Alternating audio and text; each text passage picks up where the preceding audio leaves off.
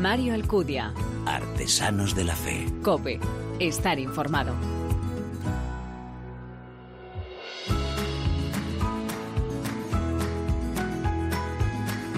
¿Qué tal? Bienvenido a esta vigésimo segunda entrega de Artesanos de la Fe en cope.es, un espacio en el que te ofrecemos cada 15 días esa mirada diferente a la vida desde la fe. Un espacio donde se da en la mano el testimonio, la lectura y la música, elementos esenciales de esa imagen de la iglesia joven a la que nos convoca el Papa, capaz de dar testimonio con el corazón, con la palabra y con las manos.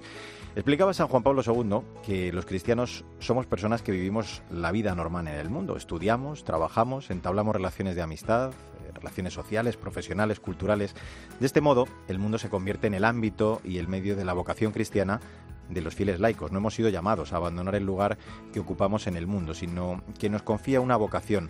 Nueva evangelización para el Papa Magno, que significaba una llamada a los cristianos de hoy a estar presentes en el mundo, pues como el profeta Isaías estamos puestos como centinelas encima de la muralla. Evangelizar este mundo supone dos cosas, anunciar el Evangelio y transformar el mundo también según el Evangelio. En palabras del Papa emérito Benedicto XVI, lo que decía era informarlo y preformarlo. De hecho, para ello creó aquel atrio de los gentiles, como en la antigua Grecia, para buscar el encuentro y el diálogo con el mundo de hoy sin pretensiones ni imposiciones. La tercera apuesta, la del Papa Francisco, la Iglesia en salida a las periferias existenciales, el convertirnos en personas capaces de comunicar el testimonio cristiano con el lenguaje de hoy. Pues en cada programa nuestros invitados nos dan muestra precisamente de ese mostrar, de ese ser testigos, discípulos del Señor a través de nuestra vida. ¿Quieres conocerlos, verdad? ¿Nos acompañas una vez más? Gracias por elegirnos, descargarnos y escucharnos. Bienvenidos.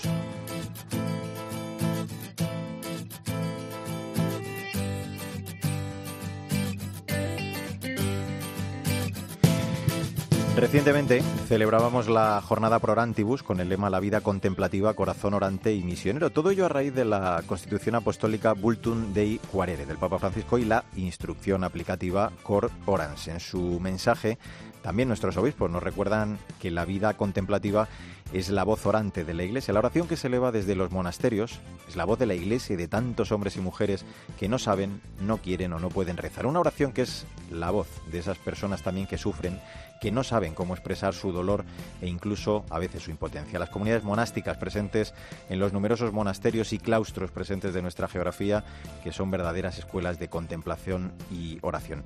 En este programa nosotros queríamos hacerles también nuestro particular homenaje y agradecerles el que desde sus claustros, sus monasterios, no dejen de contemplar el rostro de Dios y de irradiar su luz. Sandra Madrid, muy buenas. ¿Qué tal, Mario? Pues sí, en ese mensaje del que hablabas se recuerda además que la vida contemplativa ilumina como luz de antorcha. Su luz nos acompaña en la travesía que debemos recorrer, que guía nuestros pasos.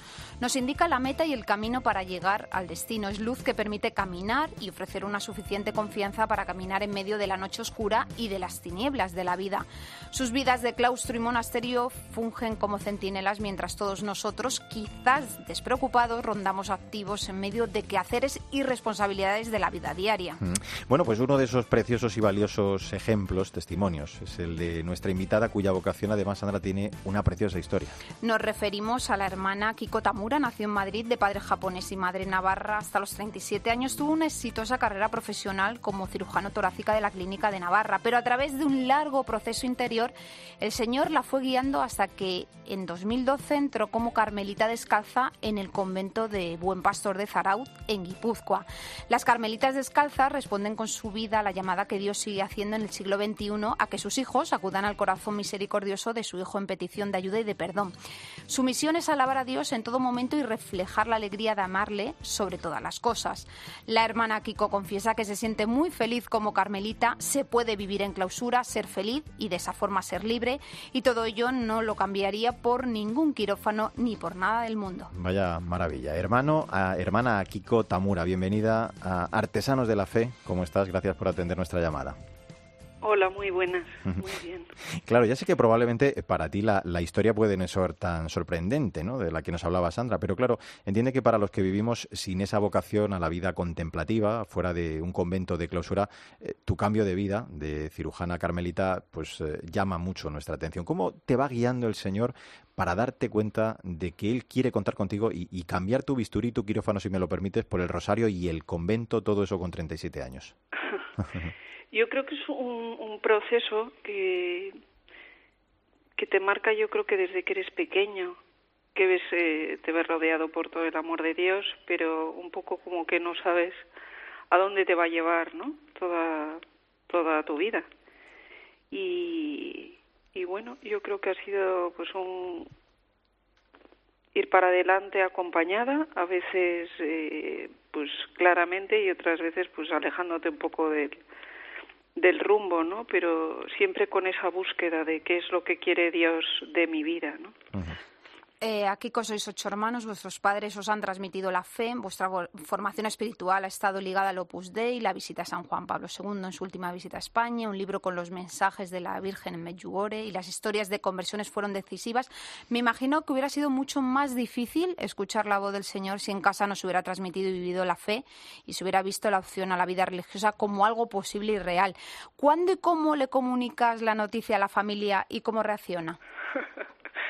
y después de haber haberlo visto, haber rezado mucho, haberme ido con una amiga mía de peregrinación a Lourdes y, haber ratificado que verdaderamente este este era mi sitio, ¿no? Como carmelita y se lo dije a mis padres el día de pues un día eh, la víspera de Pentecostés que era San Felipe Neri y les senté a, mis padres ¿no? en la sala de estar y entonces mi padre me dice, ¿qué? ¿Te, vas a casar? Y digo, bueno, pues sí, pues más o menos. Y, y mi madre entonces se agarró y dice, pero si, si esta no le conozco yo pretendiente ahora mismo, ¿no?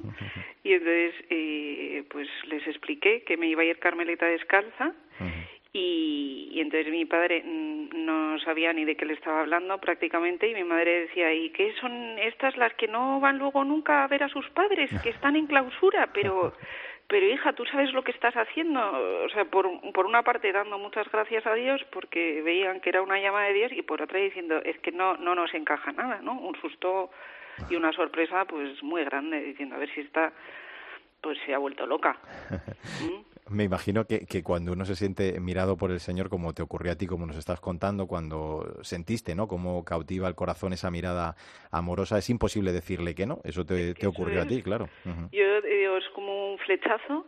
Dios te tira, te toca el corazón y es un, yo creo que es una cosa tan tan fuerte que eh, desde el día que yo sentí la llamada, que era ese jueves santo, de repente me sentí como pez fuera del agua. Estaba ya delante de las conversaciones con mis amigas, tomándome una copa mm, en el quirófano y tal, y decía, yo me tengo que ir de aquí. O sea, no, ya no, estoy fuera de, fuera de sitio, es que no, no, no estoy. Tengo que responder, ¿no? Una urgencia por responder muy grande que luego lo he compartido, que es la misma experiencia que han tenido todas las hermanas, y esa urgencia por decir, tengo que entrar en clausura, pero ya. ¿no? Y, por qué tenías claro que, que, era el monasterio de las Carmelitas Descalzas de, de como estamos diciendo? Fue luego una búsqueda, ¿no? Y de hecho, cuando aparecía aquí en el locutorio, pues decía, bueno, cinco minutos y me voy, porque esto no puede ser verdad. No puede ser cierto. Digo, ¿yo qué hago aquí? Veía las rejas y digo, yo no soy capaz de dar el salto pero pero por dentro tenía esa fuerza y esa no sé Dios te anestesia y, sabes que o sea tienes esa lucha interior decir lo veo pero no me lo creo no y y se te ponen muchas dificultades pero pero es que lo tienes tienes una certeza interior tan grande de que es que Dios el que te lo está pidiendo Jesús que está vivo que, que, que es que no sé yo creo que es muy difícil no responder pero pero bueno todo es posible no y entras en clausura y, y es como entrar y dices, ay, mi agua, ¿no? Es a decir, ya estoy, ya está. Y bueno, luego la vida sigue aquí y, no, y todo, pues es una, pues la vida con, con todos sus días, sus noches, sus, pero sabiendo que es que es Dios quien te lo pide y que está detrás de él, de todo esto y que te acompaña y está detrás de nuestras dificultades y está detrás de nuestras oscuridades y detrás, pero es una presencia o es volver lo que está diciendo el Papa a esa llamada, ¿no? Cuando se te enfría, pero no no dejarlo y, ves que es que Dios está está con nosotras. Pues yo decía, pero cómo voy a meter entre cuatro paredes con lo que me gusta viajar, con, con todo, ¿no? Dices, pues a, a, los ojos humanos dices será una pérdida, pero es que lo notas como como un chollo. Háblanos de vuestro carisma, de cómo se traduce en vuestra vida ordinaria. Nuestra vida ordinaria, el carisma del Carmelo es vivir en obsequio de Jesucristo, vivir, dar la vida entera con alegría, todo se transforma en, dar la vida, todo, todo, todo, todo es para Él. Todo es para, para Él y se transforma en la, en la oración y decir, eh, nosotros no estamos huecos. El ser humano tiene un fondo, no está hueco, estás habitado.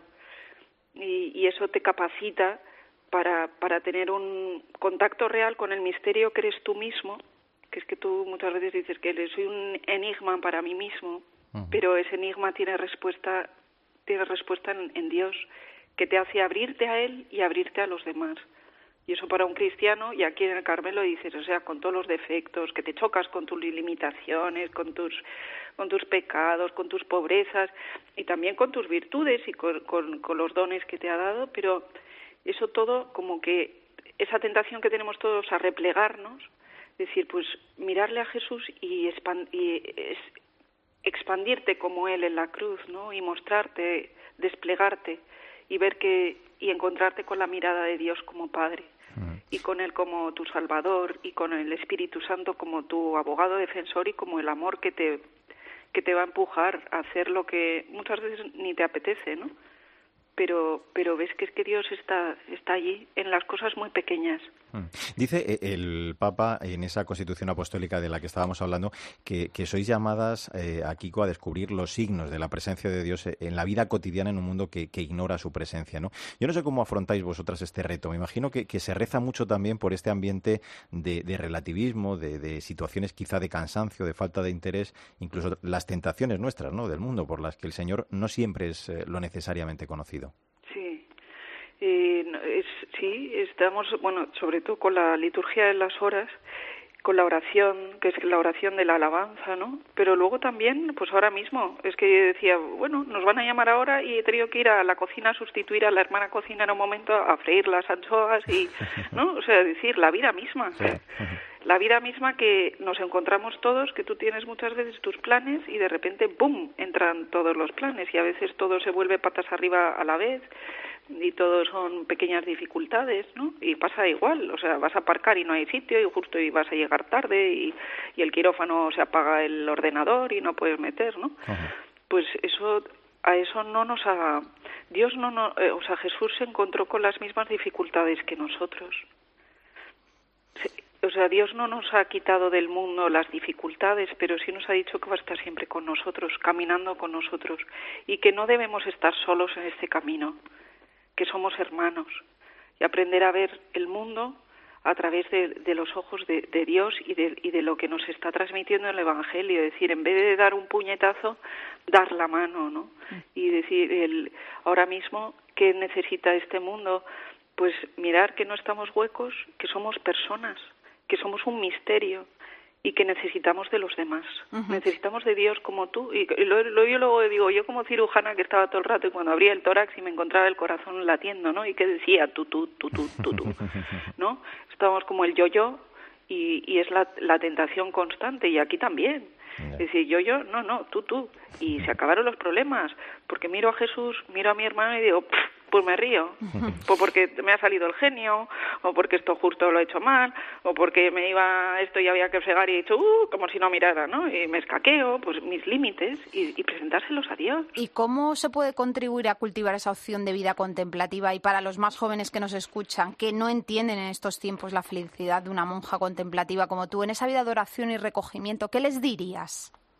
Que hemos perdido el contacto con la naturaleza y que muchas veces es, es necesario, es, es, higiénico, es higiene mental, que, que, que contemplemos pues el mar o la montaña o el árbol o en la gran ciudad mirar al cielo y ver las nubes y ver que detrás de todo eso hay un, un simbolismo, el cielo, el universo, las estrellas, la luna, el sol. O sea, hay una esfera mucho más grande que, que lo que abarcan muchas veces nuestros ojos, ¿no? Es decir, pues igual que está ese misterio allí que tú no terminas de abarcar, pero que en, el fondo comprendes, tienes que sentirte que todo ese cielo, todo ese universo están hechos para ti y que eres amado y que Dios te demuestra con la belleza ese amor y con esas pequeñas cosas sentirte mirado. Dejas y mirar así, mirar a los demás a los ojos y ver decir, qué bien, no estoy solo, ¿no? Pues desde luego yo creo que queda muy claro, ¿no? Que la vida consagrada, la, vida contemplativa es una gracia con la que el Señor nos bendice, esa presencia peculiar en el corazón de la Iglesia y hay que darle las gracias a Dios por esas vidas entregadas en oración. Yo me quedo con una frase que leía tuyo una vez, aquí que decías que los cristianos no estamos para poner impedimentos, sino para dejarnos hacer por el Señor. Te agradezco muchísimo, Kiko Tamura, el que hayas compartido con nosotros aquí en Artesanos de la Fe tu testimonio y te vamos a pedir que, que reces, por favor, por nuestros y también por todos nosotros. Un abrazo muy fuerte. Por ¿eh? supuesto, gracias a vosotros. Sandra Madrid, ya decía nuestro gran místico, ¿eh? San Juan de la Cruz, que el mirar de Dios es amar. Sabemos que Dios eh, mira amando y ama mirando con atención nuestras necesidades y yo creo que hoy hemos podido comprobarlo gracias a este precioso testimonio de la hermana Akiko Tamura. Gracias, Sandra. Hasta el próximo día. Hasta el próximo día. Mario Alcudia. Artesanos de la Fe. Cope. Estar informado.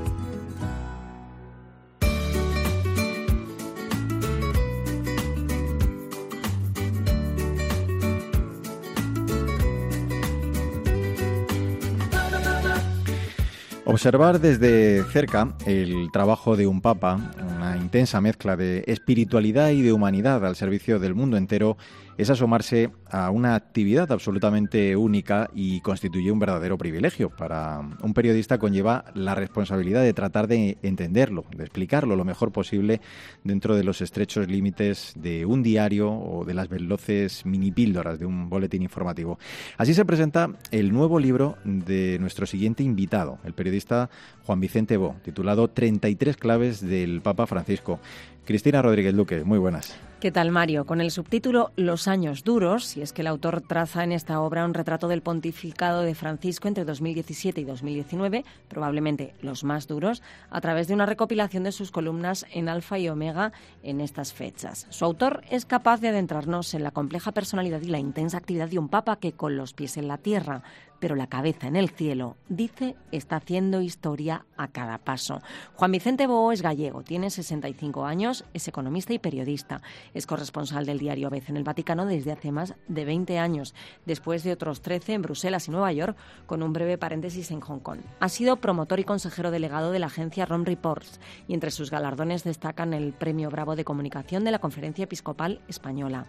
Ha viajado junto a San Juan Pablo II, Benedicto XVI y Francisco en más de 60 viajes internacionales. Además de este del que hablamos ya, 33 claves del Papa Francisco, es autor de otros dos libros, El Papa de la Alegría y Píldoras para el Alma. Pues eh, Juan Vicente gracias por atender la llamada de Artesanos de la Fe. Bienvenido, ¿cómo estás? Gracias, Mario. Gracias a vosotros. Estoy encantado de estar con vosotros. Oye, en estas páginas recoges, eh, como decía Cristina, esas mejores 33 columnas, cada una de ellas de 400 palabras, más o menos, escritas en estos dos años, el quinto y el sexto del pontificado de Francisco, que defines como una etapa de, madurez, pero también de contratiempos y de ataques sin precedentes, ¿no? De ahí el subtítulo precisamente del que hablábamos, de los años duros, ¿no? Sí, porque Francisco nos dijo al principio eh, que él pensaba que su pontificado sería corto, dos o tres años a lo más, y después a la casa del Padre, ¿no? Eh, refiriéndose a la frase, a la última despedida de San Juan Pablo II pero luego tanto él como nosotros nos hemos ido sorprendiendo con un pontificado que seguía avanzando, que seguía madurando y que tenía un impacto muchísimo mayor. Las primeras sorpresas vinieron ya al principio y es lo que tú apuntabas. Eh, inexplicablemente el Papa procedía a reconciliar Cuba con Estados Unidos, a dar el apoyo fundamental al proceso de paz en Colombia, a crear un clima de entendimiento, de negociación entre israelíes y palestinos, a desbloquear, os acordaréis, hace años los preparativos de la conferencia de París sobre el cambio climático, los gobiernos tenían miedo, el Papa Francisco les espoleaba, publicó la Laudato Si, y eh, bueno pues muchos jefes de estado reconocieron que aquello había sido el impulso decisivo para que saliese bien el Tratado de París pero luego algunas cosas empezaron a cambiar. De estas que he mencionado, las que se refieren a política exterior y también al cambio climático, cambiaron mucho con el triunfo de Donald Trump, que empezó a crear de nuevo tensiones con Cuba, a echarse atrás de los acuerdos de cambio climático, a mm, bueno frenar en cierto modo pues el proceso de paz en Oriente Medio apoyando pues más a, a, los israelíes y olvidando un poco a los palestinos. Esto pues ha sido duro pero ha sido también duro el ir descubriendo pues los problemas dentro de la Iglesia.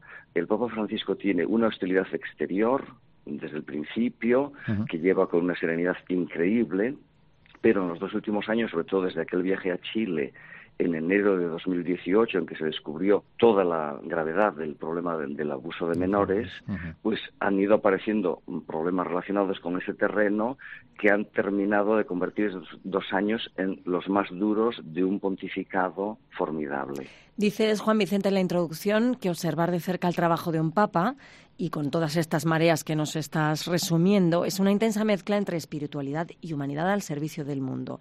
Asomarse a algo único, a un privilegio y dices de forma muy hermosa que el impacto de Francisco se mide en el corazón, la conciencia y la conducta de las personas. ¿Cómo y en qué sobre todo te has percatado de su alegría? Mira, Cristina, esto es muy, muy bonito. Eh, yo me di cuenta de que el Papa lo estaba consiguiendo al cabo de unas tres semanas cuando eh, un cardenal obispo de una ciudad muy importante en América Latina, donde hay muchas ciudades muy grandes, me contestó de modo inesperado una pregunta. Eh, le pregunté, ¿qué impacto está teniendo el Papa en su ciudad, una de las grandes ciudades de América Latina?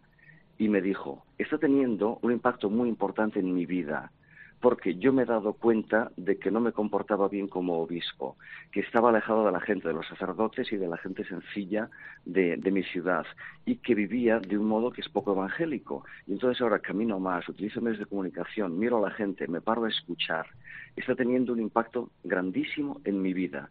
Entonces me quedé boquiabierto, dándome cuenta de que esa era justamente la reforma que quería desencadenar Francisco, que es una reforma del corazón, o, para decirlo de modo más preciso, siguiendo a una de las personas que mejor la han estudiado, que es Austin Ivory, un, un, ensayista británico, autor de libros y de biografías del Papa, la conversión, este es el término técnico, porque más que reformar estructuras, él quiere reformar, y lo está consiguiendo millones de personas en todo el mundo, el modo en que vemos a los demás, el modo en que ves a tu marido, el modo en que ves a tu mujer, el modo en que ves a los compañeros de trabajo, a personas que te piden ayuda por la calle, a personas necesitadas, ¿no?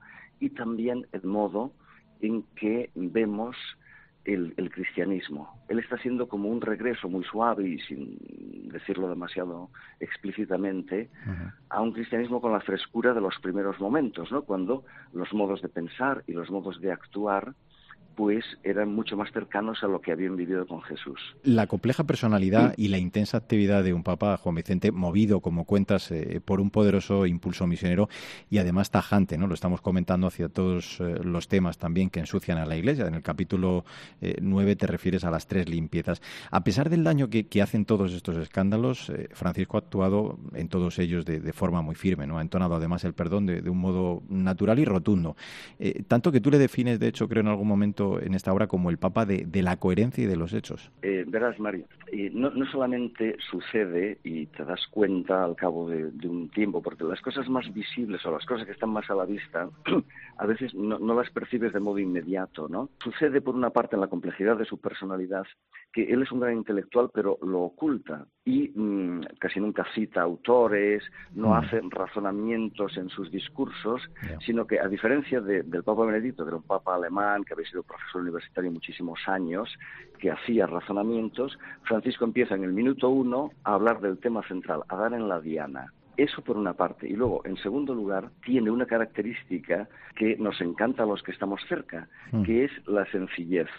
Francisco nos ha ido convenciendo a todos, perdonad que lo diga así de este modo un poco coloquial, del dogma de la falibilidad papal. Porque nos dice, no, en esto me equivoqué, en esto no me di cuenta, esto no lo supe hasta después. Y entonces, en varias ocasiones, bueno, la vuelta de Chile fue una muy notoria, luego incluso escribió una carta a todos los católicos de Chile, ¿no? Mm. Eh, dice, perdonen porque me he equivocado en esto y empieza de nuevo lo asombroso no es solo esto, ¿no? Mm, Perdón que, lo diga de modo así un poco, pues, eh, demasiado sencillo. No es solamente que, pida perdón y empiece de nuevo. Lo asombroso, para los que viajamos con él cientos de miles de kilómetros, es que lo hace casi sin esfuerzo y con una naturalidad absoluta, ¿no? Se pone en marcha como si no hubiese sucedido la experiencia negativa anterior. Nuestros errores a veces nos dejan pequeñas cicatrices.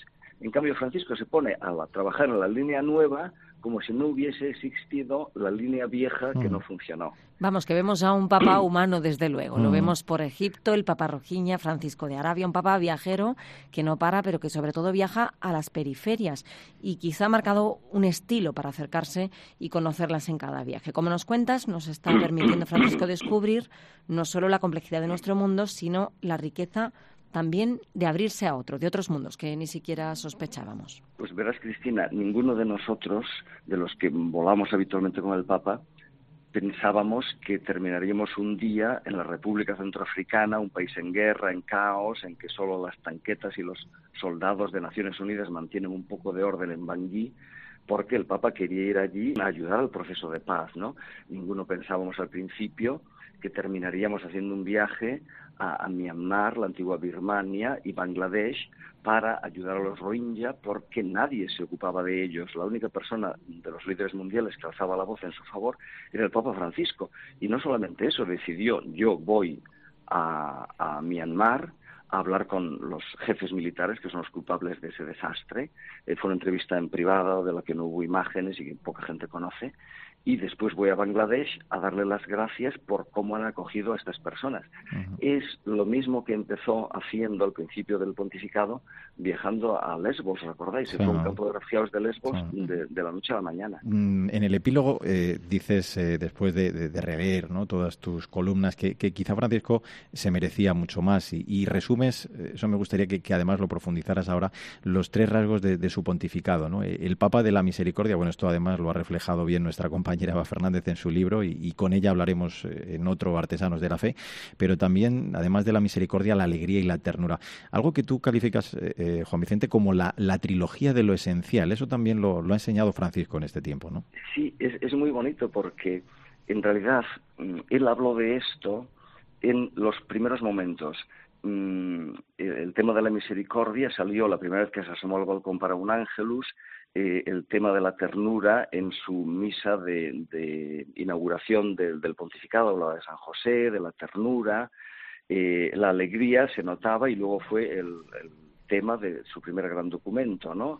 Eh, la alegría del Evangelio. Entonces, esos son los tres temas esenciales y es bonito que hayan salido libros de vaticanistas españoles, Javier Martínez Bocal, Eva Fernández, sobre eh, los temas esenciales, pero siempre te deja con ese sabor de boca de que no has conseguido contarlo bien. Y, y simplemente porque se sale de lo normal. Eh, yo tuve la suerte de ocuparme de los últimos, me vine de Nueva York a Roma en 1998 y cubrí, mm, bueno, porque el, entonces director, el director de la vez entonces pensaba que el Parkinson de, Juan Pablo II avanzaba rapidísimo, ¿no? Eh, no fue así, se estabilizó y pude ver los últimos siete años maravillosos de, de San Juan Pablo II. Y con Francisco tengo muchas veces la misma impresión. Yo estoy delante de un gigante, con lo cual, mm, por mucho que, intentes escribir y que intentes contar las cosas, luego te quedas la sensación, y les pasa también a otras compañeras y compañeros, de que te has quedado corto. Por eso lo digo, pues así sin más. Nuestro Papa es el pontífex, el constructor de puentes de toda la humanidad. En otro momento cuentas que es eh, el de Papa, el trabajo más difícil, porque se espera de él que sea un diplomático de talla mundial, un estadista, un profeta, un líder. Es cierto que asomarse a esa logia central del Vaticano, como hizo en 2013 el cardenal Bergoglio, y elegido Papa, tiene que producir, producir cierto vértigo. Pero según cuentas, Juan Vicente, él lo está pasando con nota. Bueno, eso es lo asombroso. Y, él mismo lo explicaba, porque era un personaje más bien de aspecto severo. yo lo resumía, yo lo conocía de antes, de bueno, desde un sínodo en que tomó él la responsabilidad del sínodo y preparar con San Juan Pablo II el documento final, porque el encargado del sínodo era el cardenal de Egan, de, Nueva York, pero hubo el atentado contra las Torres Gemelas, eh, Edward Egan se quedó fuera de juego porque tenía que hacerse cargo de la crisis tremebunda en Nueva York. Y el número dos, Jorge Bergoglio, eh, tomó toda la responsabilidad. Le vi trabajar allí y me di cuenta que era un intelectual extraordinario, un sintetizador, una persona que efectivamente ayudó a preparar ese documento. Pero era seriote, era triste. Eh, mi, mi, mi resumen es, eh, perdón, es otra tontería, era valioso pero no amistoso.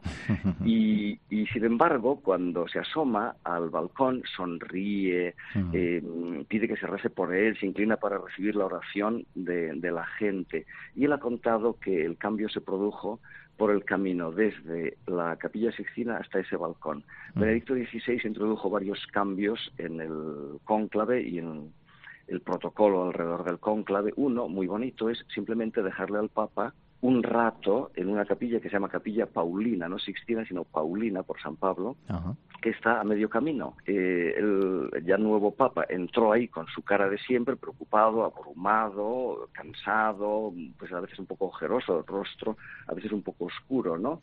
Y salió como le vemos hasta hoy. Pero bueno, es que nos esperábamos que esto durase un año, ¿no? Al cabo de un año pues estará ojeroso, estará cansado, estará desanimado, ¿no?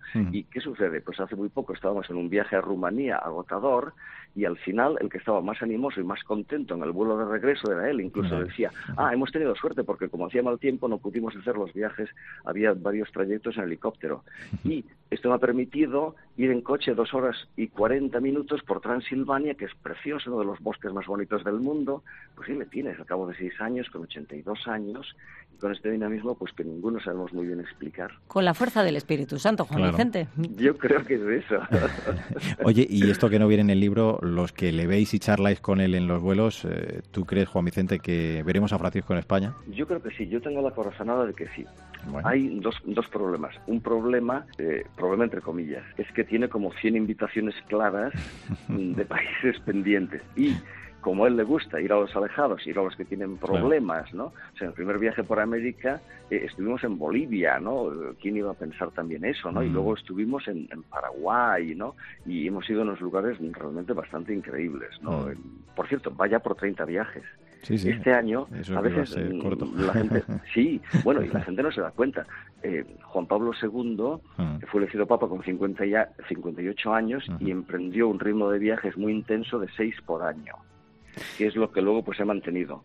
Ahora hemos hecho ya cinco en este año. Mm. o sea, en, menos, eh, o sea, la mitad del año, ¿no? Y luego le quedan y, y, eh, me da que es lo que te queda. es lo que te y queda Japón y demás, ¿no? entonces, volviendo al, al, al, tema, pues tiene esa capacidad eh, extraordinaria de viajar a lugares problemáticos. Y entonces España es poco problemático, con lo cual ahí no tenemos eh, las cosas a favor. Y luego, en segundo lugar, el viaje de un papa es una operación logística de la mayor complejidad, mucho más que la visita de un presidente de Estados Unidos, porque hay mucha gente en distintos lugares y tiene que coordinar la presidencia o la jefatura del Estado de cada país, o el mm. rey en el caso de España, luego eh, el gobierno y la conferencia episcopal. Y entonces, eh, Francisco ha recibido una invitación verbal el primer día eh, que le visitó para la inauguración el rey Juan Carlos, luego otra también pues verbal del rey Felipe cuando fue a verle la primera vez,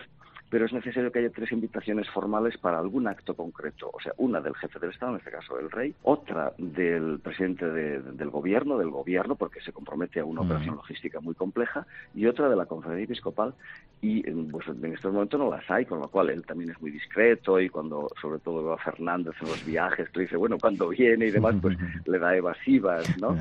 Pero eh, se le ve da unas evasivas con mucho cariño, o sea que creo que va a mm, venir. y la conjunción perfecta es 2021, porque es el, 500 aniversario de la conversión de Ignacio de Loyola, aparte del año santo que has mencionado, ¿no? Con lo cual esto es irresistible.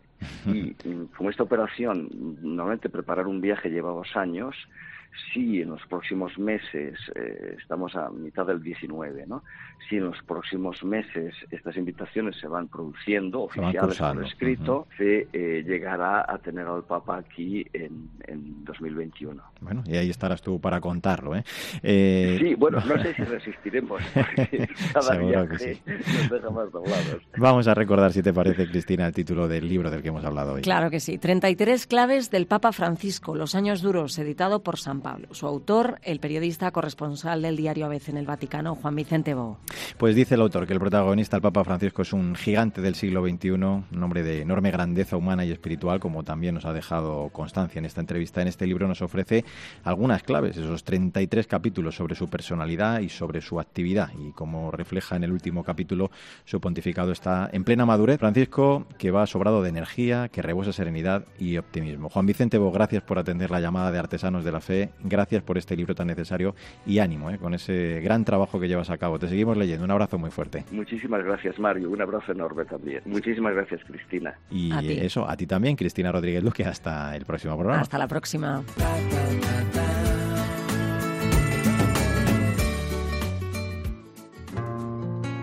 Mario Alcudia. Artesanos de la Fe. Cope.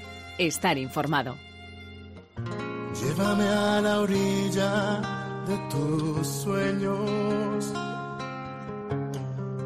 para contemplar la inmensidad.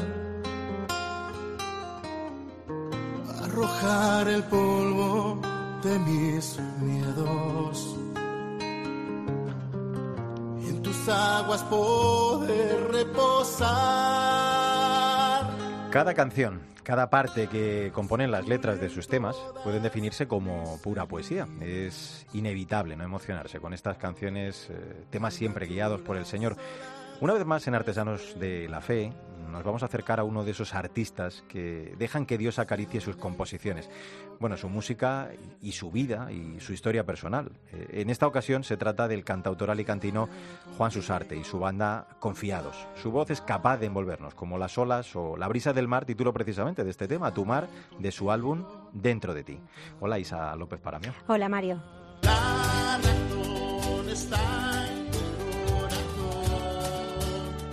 Solo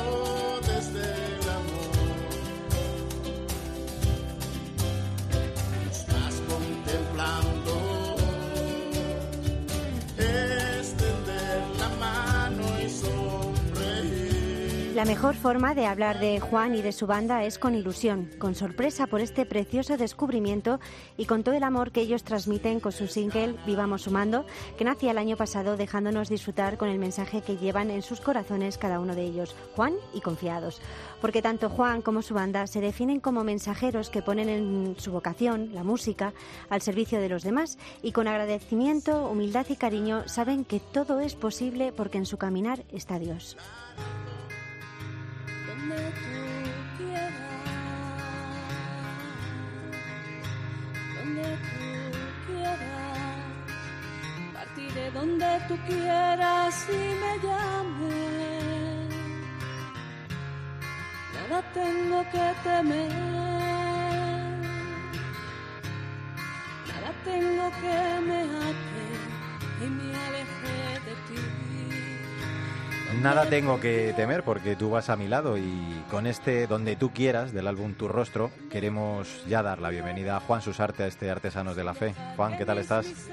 Muy buenas, Mario. Pues estoy encantado de estar aquí. Bueno, nosotros también, de que nos acompañes. ¿eh? Bueno, lo primero es eh, conocerte un poquito más, ¿no? El conocerte también un poco mejor. Cuéntanos cómo fueron tus inicios en la música, especialmente en la música católica, y, y- y por qué y cómo tu deseo de transmitir el amor de Dios a, a los demás. Uy, pues eso es muy complicado porque yo nunca, nunca, nunca me vi cantante ni mucho menos compositor de, de- de nada. Yo siempre digo que es que bueno que esto es un regalo que Dios me, me dio ese don y hay mucha gente que, que me dice bueno tendrás para para tu mujer unas canciones preciosas. Yo es que no sé componer el laico, no sé, no sé.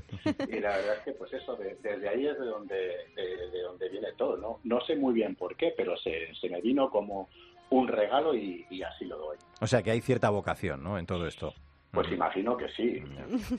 Y imagino y espero que sí, yo creo y estoy convencido de que Dios está detrás de todo esto porque yo no me considero ni músico, fíjate tú.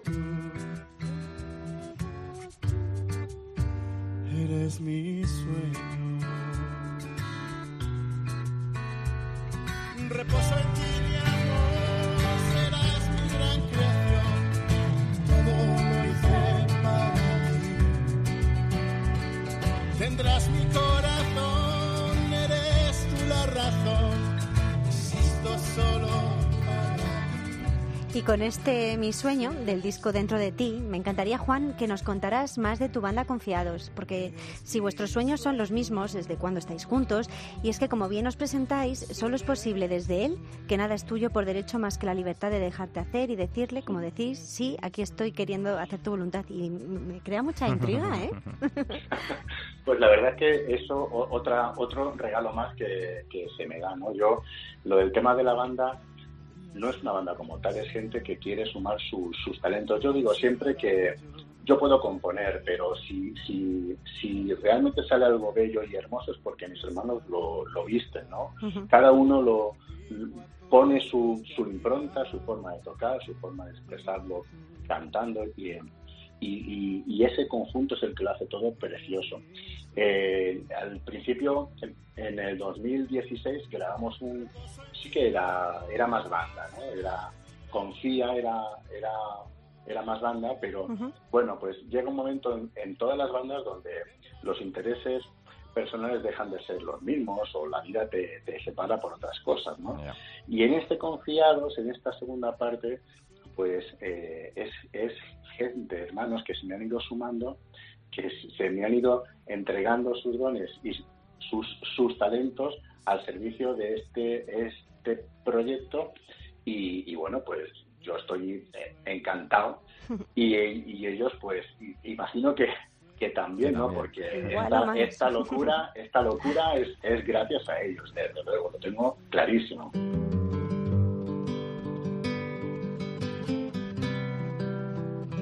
En mi oscuridad veo tu rostro.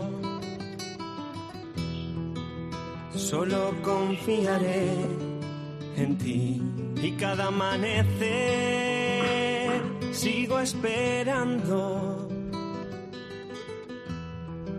que llenes mi alma de ti, Señor, tu rostro. Pues Tu Rostro, perteneciente al álbum que lleva el mismo nombre y que surgió en el año 2014 con 12 temas. Después llegó el segundo trabajo, Dentro de ti, hace un par de años, en el 2017, con siete preciosos temas. Eh, ¿Qué tienen, Juan, de especial para vosotros estos dos discos eh, en los que desde luego nos queda claro que es el reflejo de vuestra confianza en el Señor? Pues lo especial es lo que, lo que un poquito antes te, te- te dije, ¿no? No hay ninguna intención de, de crear de, de crear nada o de hablar nada más que aquello que es inspirado, ¿no? Entonces hay un, un cierto un cierto desorden que es el orden que quiere Dios que mantenga en esto de, de la, de la música y, y- y, bueno, pues pues en ese caos espiritual es en el que va saliendo todo lo que Dios quiere que salga. Y dentro de ese caos ordenado, ¿a quién sobre todo van dirigidas, dirías tú, vuestras canciones? Pues mira, en eso, en eso yo creo mucho en, en la, en, en la parábola de, de los talentos. Yo creo que hay que multiplicar los talentos y sí que soy muy ambicioso en que, en que todo lo que Dios me da como talento se multiplique y llegue a cuantas más gente es mejor. Sí que es verdad que, que quiero, busco y necesito que, que las canciones lleguen a cuantas más gente es mejor y que se recen. Sobre todo que se recen, que calen, ¿no? Que no sea un, que no sea una, un, un tipo de música más, sino que sea una música para pensar. Ser gota de agua fundida en el cáliz con tu sangre. Gota de rocío perdida en la flor que refresca. Una brisa suave de tarde serena.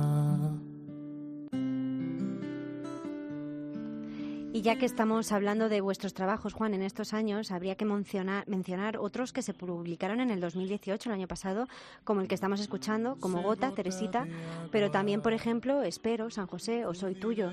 ¿Estos sencillos de dónde nacen, Juan? Pues mire, estos, estos, estos sencillos nacen todos de, de, de- de mi retiro. Yo, aquí cerquita, en un pueblito que se llama eh, eh, al lado de Monforte del, del CID, eh, hay un hay una especie de, con- de, de- de convento, de monasterio, donde yo me suelo encerrar ahí y que se llama Betania y en Betania es donde donde se componen todos estos temas y donde nace esa is- inspiración. Entonces Betania es el próximo nombre del es el nombre del próximo trabajo que estamos haciendo y esos cuatro sen- sencillos son de ahí. Ahora mismo estamos ya metidos en la grabación de los de los que quedan para para para entregarlo cuanto antes.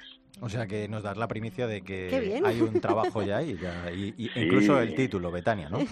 Sí, Betania, Betania es el título de este nuevo. Y bueno, y hay en puertas otro también que está empujando con mucha, mucha, mucha fuerza, que no os puedo decir mucho porque, bueno, porque hay, hay también, bueno, porque es algo fantástico también que está ahí esperando y, y con mucha relación con, con Tierra Santa, que será algo genial. Oye, Juan, y entonces, eh, ¿dónde podemos escucharos? Eh, ¿Tenéis mm, redes o alguna plataforma donde poder Sí, en- encontraros?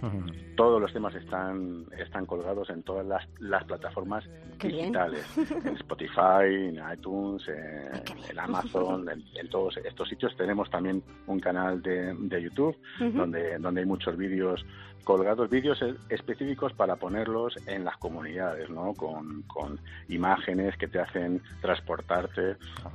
Y bueno, y en, en, en el Facebook, en Facebook y en, en, en Instagram estamos también, en Juan Susarte eh, y confiados. Ahí Mm. todo Vamos. lo que pongas en, en todas estas redes estamos Que, metidos. que muy activo, vaya. Ya Isa, ves, hay más que yo. seguir. Bueno, hay que estar. tu verdad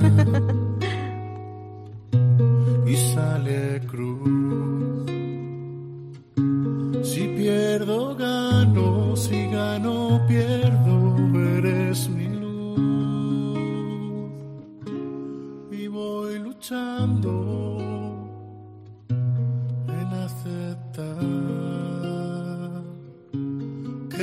escapatoria posible, no. Otro de vuestros sencillos, lo comentábamos antes y lo estamos escuchando ahora, Soy Tuyo, con letras, pues eso, llenas de fe, de, de esperanza, sin abandonar también, y, y en eso queremos eh, ahondar ahora, es en el lado solidario, Juan. Bueno, mira, yo, mm, yo vengo de, de enamorarme de la música católica con brotes de, de olivo, ¿no? Mm. Entonces ellos entendían la música así, como un regalo, como, como un don que Dios te lo daba gratis. Eh, y así un poco lo, lo, lo entendemos aquí, ¿no? Es decir, bueno, pues este don que es gratis, que viene de Dios, vamos a ponerlo al servicio, ¿no? De, de los niños, de los jóvenes, especialmente ellos siempre porque son mi, mi vocación como misionero de la esperanza que soy. Pero todas aquellas mm, mm, labores que, que sirvan, pues eso, vamos, para empujar, para ayudar, para aportar, todo, todo, todo lo que la música genere tiene que ser para, para estas, este tipo de actividades, porque bueno, gra- gracias a Dios todos los componentes tenemos todos un trabajo y aunque sí que es verdad que se necesita dinero para, para Mm. seguir grabando y haciendo cosas, bueno, pues en la medida de lo posible se hacerlo así siempre, sí. Antes de que tú nacieras, yo te consagré, te hice mío para siempre y te bauticé. Te di un nombre, te di un rostro para los demás y al mundo te envié. No tengas miedo, contigo yo estaré. Un sueño hecho realidad, tú serás la sal. Parte de la letra del tema consagrados del álbum Tu Rostro. Juan, muchas canciones vuestras, bueno, no me quedo corta si digo todas, tienen unas letras que llegan de verdad al alma. No sé si puedes contárnoslo, pero ¿quién es el compositor? Eh, ¿Tú salen de manera improvisada, requieren de tiempo, de reflexión, soledad? No sé. Yo soy autor de letra y, música, pero bueno, esto es, esto es, ya os he dicho antes, esto es, me viene desde arriba. Yo no, hmm. no, no hago más que, que dejarme hacer. Pero esta, esta concretamente de consagrados, esta es, es mi vocación de misionero, de la esperanza de consagrado por promesas y, votos.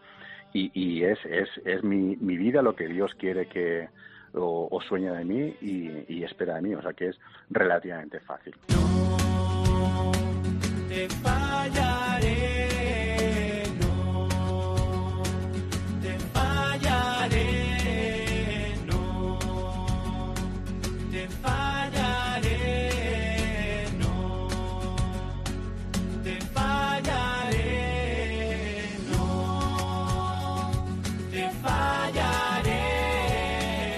No te fallaré. Está claro que Confiados y Juan Susarte no nos fallan. Están ahí a través de melodías y un mensaje que llena el corazón de quien les escucha, porque ellos son así, tocan las puertas y nos invitan a cantar con, también con ellos la gracia de Dios. Juan Susarte, ha sido un verdadero placer ¿eh? el que hayas estado con nosotros en este Artesanos de la Fe y el que hayamos podido conocerte como nos proponíamos, un poquito mejor, a ti, a tu banda Confiados y lo que os deseamos desde aquí es muchísimo ánimo con esa preciosa labor. Un abrazo muy fuerte. Un beso. ¿eh? Muchísimas gracias Mario e Isabel. Sois, vosotros sí que sois un regalo y estáis haciendo un servicio y un bien fantástico. Gracias. Muchísimas gracias. Gracias. Y a ti también, Isa. Muchísimas gracias, Isa López, para mí. Hasta la próxima. Un placer. Hasta pronto, Mario. Pues les decía recientemente el Papa a los miembros de la renovación carismática que todos estamos llamados a dar un testimonio de unidad en la diversidad, mm, con un mismo corazón, vuelto al Padre, una familia en la que un miembro no es más importante que otro ni por edad, ni por inteligencia, ni por sus capacidades, porque todos somos hijos amados del mismo Padre. La evangelización del mundo, a la que estamos llamados todos, tú y yo, por nuestro bautismo. La evangelización que no es proselitismo, sino principalmente testimonio, el del amor, como hacen nuestros invitados con su vida, con sus dones, con sus talentos, dando razón de nuestra esperanza solo con la audacia de la fe, la experiencia de la fe, que es expresión del don y de la gracia. Y ahora sí, como siempre te digo, no olvides que el arte de la vida es el camino que debe conducirnos a Dios. Te espero en nuestro próximo programa. Mario Alcudia. Artesanos de la Fe. Cope. Estar informado.